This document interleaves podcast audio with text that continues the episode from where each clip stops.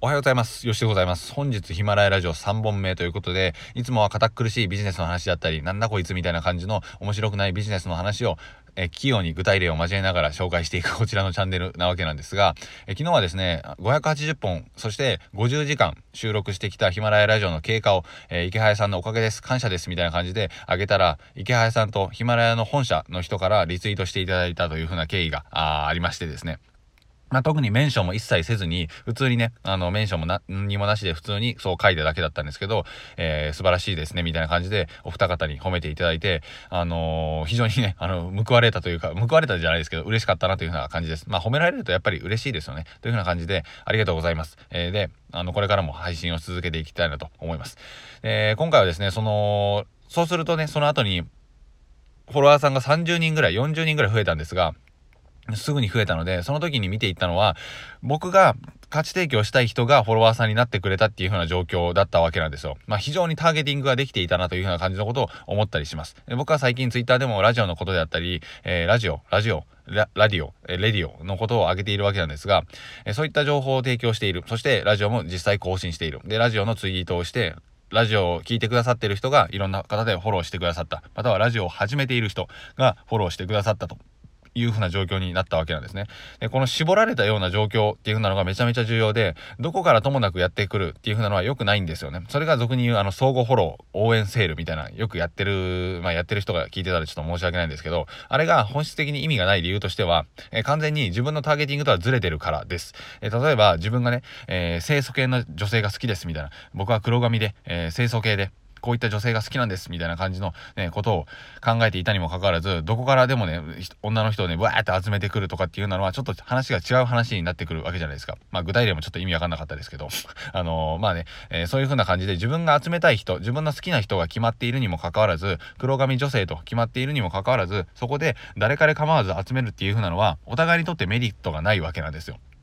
だってその人からしたらタイプじゃないし、えー、その集められた人にとっても、えー、数合わせ会っていうような感じになりますよね。えー、まあ合コンとかでもそういう風になると思うんですが、それじゃあダメなんですよね。ちゃんと自分が、ま、マーケティングというかターゲティングをした上で、価値提供できる人を集めてこないとダメなわけなんですよ。だからこそ、音声でも、ツイッターでも、発信のメディアを通して一本の軸を持っておいて、僕はこういう人間なんですと。こういったことを伝えられるんですというふうな感じの、まあ、えー、て言うんでしょうね。これは前提条件とでも言いましょうか。そういったものをちゃんと決めておかないと、フォローする側としても、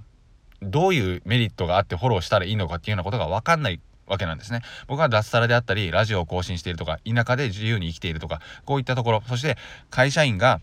会社だけに依存することなく、時間とお金と働く場所の自由度を高めよう。というコンセプトでっていうのは久々に言いましたけど、こういったところに軸を置いているわけなんですよ。なので、フォローするメリットっていう風なのが少し明確になっているんじゃないかなと思います。そしてラジオも更新していて、ラジオの配信をしているからこそ、ラジオを始めようとしている人、えー、そしてラジオを始めている人、ラジオでマネタイズしたい人、が昨日一気にフォロワーさんとして増えてくださったというふうな感じです。ブログとかメルマガとかこういったのを始めたい人もフォローしてくださるんですが、ちゃんとね、自分はどういうものなんですっていうふうなのを軸を決めて発信していくっていうふうなのはめちゃめちゃ重要かなと思います。ターゲティングがずれてしまうと、やはりね、うん、お互いにとってメリットがない状態態が続いていきますので、うーん、まあね、フォロワーさんを増やして何かメリットがあるのであれば、もちろんそれはそれでいいと思うんですけど、一つの戦略としてはいいと思うんですけど、本質的なところを見ていくと、それだとちょっと効果が薄いかなと思ったりするので、注意が必要かなというふうな感じでございます。なので、えー、話をまとめますと、ぜひね、軸を決めて発信していく。そして、何が求められているのか、自分は何が提供できるのかっていうふうなことを開示していくっていうふうなのが、めちゃめちゃ大切になってくるかなと思います。まあ、例えば、わかりやすく言うともう、僕はこういう人がタイプですみたいなことを言っていくってわけですね。僕はこういうのが価値提供できるからこういう人と会うと思いますみたいな感じの自己 PR をガンガン出していくって感じです。僕は昨日、ラジオを始めたい人に向かって、ラジオはコツコツ始めていくことが大切だし、それをやっていけば必ず能力、トークスキルは身についていくから絶対始めるべきですみたいなことをずっと言っていますよね。あとは、どういった時間に配信すべきなのかとか、誰がどの時間に聞いてくださってるのかとか、どういう内容を発信していくのか。